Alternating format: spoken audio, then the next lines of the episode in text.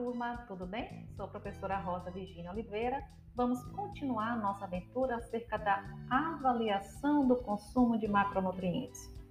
Agora que vocês já recordaram como avaliar a qualidade proteica de cardápios neste podcast, vamos dialogar sobre duas relações que favorecem avaliar a melhor distribuição dos macronutrientes em função dos valores padrões de referência.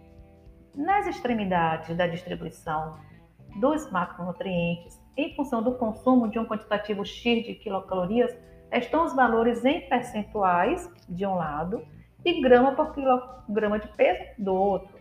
A meta, então, será conseguir equilibrar as extremidades em função dos valores de referência, ou seja, para o carboidrato, em termos percentuais, que ele esteja entre 45% e 65%, e de 4 a 6 gramas por quilograma de peso.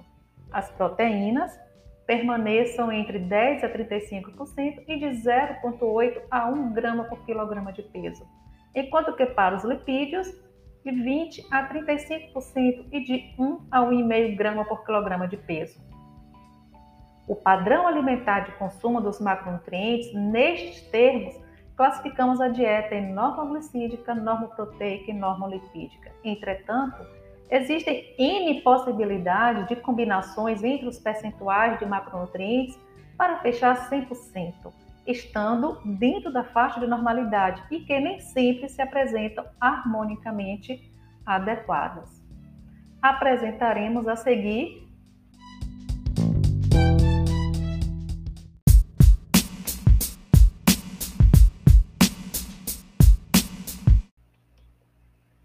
propostas para avaliar a adequação da dieta: a relação quilocaloria por grama de nitrogênio e o QSA, coeficiente ceto-anticetogênico. Vamos começar pela relação quilocaloria por grama de nitrogênio. Esta razão, quando adequada, permite a eficácia da síntese proteica e evita catabolismo da musculatura esquelética. Vale ressaltar que uma estratégia alimentar ela deve conter uma quantidade adequada de calorias não proteicas, estou me referindo aqui aos lipídios e carboidrato, para garantir né, a metabolização adequada das proteínas ingeridas. A razão quilocaloria por grama de nitrogênio se dá entre o aporte calórico não proteico e o quantitativo de nitrogênio da dieta que fica no denominador dessa equação. Para calcular esta relação, temos dois passos. Primeiro, dividir o total de proteína da dieta, que é a quantidade de proteína em gramas, por 6,25 para obtenção do teor de nitrogênio, pois a produção de 1 grama de nitrogênio se dá a partir do consumo de 6,25 gramas de proteína. Né? E o segundo passo vai ser dividir as calorias não proteicas pelo total de nitrogênio obtido.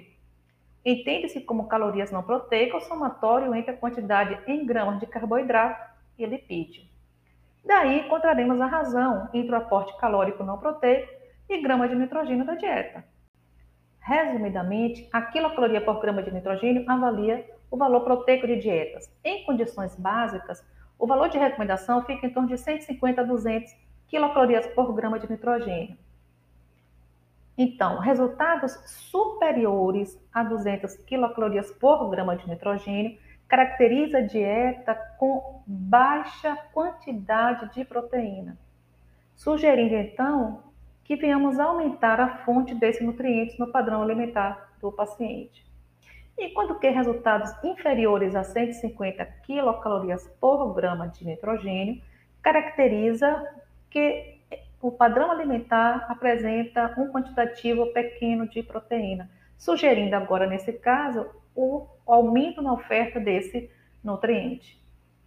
Isso até normalizar os resultados, né? Na literatura, existe divergência entre os valores de referência. Vocês poderão encontrar resultados entre 180 e 300 quilocalorias por grama de nitrogênio. Entretanto, Neste momento, vamos considerar o valor de referência entre 150 e 200 quilocalorias por grama de nitrogênio. Em nossas discussões em sala de aula, vocês entenderão por quê. Este valor de referência ele poderá ser modificado a cada semestre, ok? Agora, caso o paciente ele apresente alterações clínicas, o padrão de referência será alterado. Por exemplo, pacientes após trauma aumenta a necessidade de proteína. Então, o valor de referência passa a ser, por exemplo, de 100, entre 100 e 150, é, entre 100 e 150 quilocalorias por grama de nitrogênio. Agora, no caso de restrição de proteína, como em pacientes renais, os valores eles poderão agora ficar entre 300 a 400, podendo chegar até 800 quilocalorias por grama de nitrogênio, tá?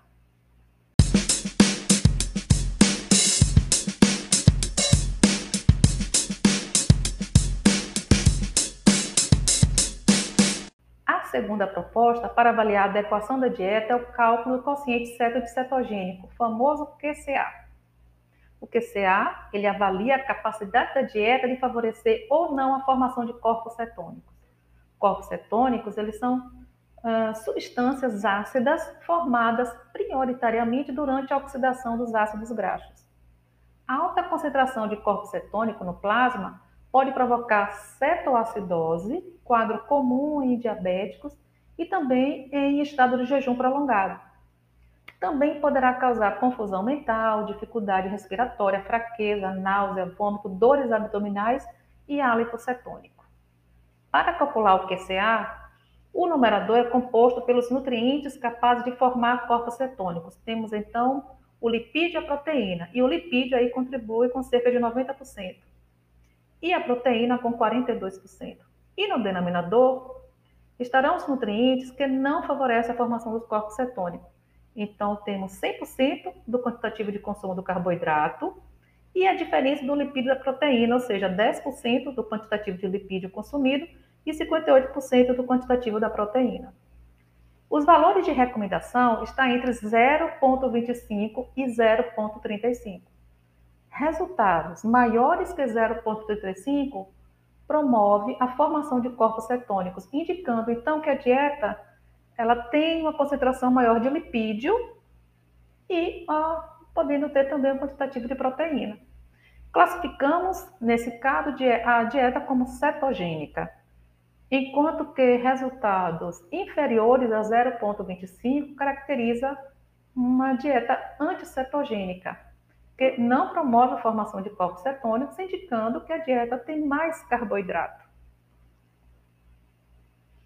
Hora de recordar. O cérebro. Vou contar então uma, uma historinha só para que vocês possam tá, é, recordar um pouquinho aí com relação aos corpos cetônicos. O cérebro é o órgão central do sistema nervoso ele coordena e regula todas as funções corporais, gerando e recebendo impulsos elétricos, né? que seja oriundo de vários receptores viscerais. Agora, para que o cérebro ele desempenhe essas funções, ele precisa de suprimento contínuo de nutrientes, os quais irão fornecer a energia necessária para que estas atividades aconteçam. Né? O principal nutriente cerebral é a glicose. A glicose provém dos alimentos ingeridos ou do fígado. Quando a concentração de glicose plasmática né, diminui, o fígado ele passa a processar o glicogênio, liberando glicose no sangue, mantendo aí a glicemia por cerca de 8 horas. E após este período, o fígado então irá produzir glicose a partir de outros componentes, pela gliconeogênese. Entretanto, esta produção é limitada. Desta forma, o organismo precisa lançar mão de uma nova estratégia. Daí, o fígado aumenta a produção de corpos cetônicos, que serão captados pelos tecidos neural, né, pelo cérebro, e muscular para a produção de energia. Os corpos cetônicos, eles são eficientes para a nutrição cerebral em período de jejum prolongado e sua produção aumenta à medida que o quadro de hipoglicemia se intensifica. No entanto, é importante ressaltar que a produção de corpo cetônico pode exceder a quantidade usada pelo cérebro. E nessas condições, estes componentes se acumulam causando aí a cetose, que se caracteriza por grandes quantidades de corpo cetônico no sangue, aí o quadro de cetonemia, ou na urina, que é o quadro de cetonúria. Como os corpos cetônicos, eles são ácidos, seu acúmulo pode levar à acidez sanguínea. Valores inferiores a 7,36 começa a ocorrer a desnaturação de enzimas e proteínas, o que leva a uma acidose metabólica. Então, a acidose prolongada, ela é perigosa e pode levar o indivíduo a coma e até mesmo a morte em casos mais graves. E assim finalizamos o podcast de hoje.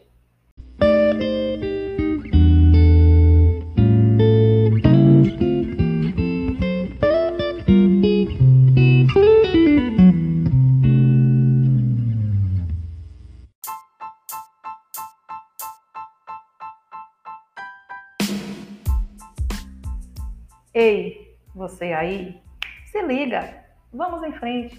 Aproveite os materiais da pré-aula e continue aprofundando seus estudos. Faça a leitura do texto base sobre avaliação da qualidade proteica de cardápios. Te espero lá, na nossa sala de aula virtual. Grande abraço, para Rosa.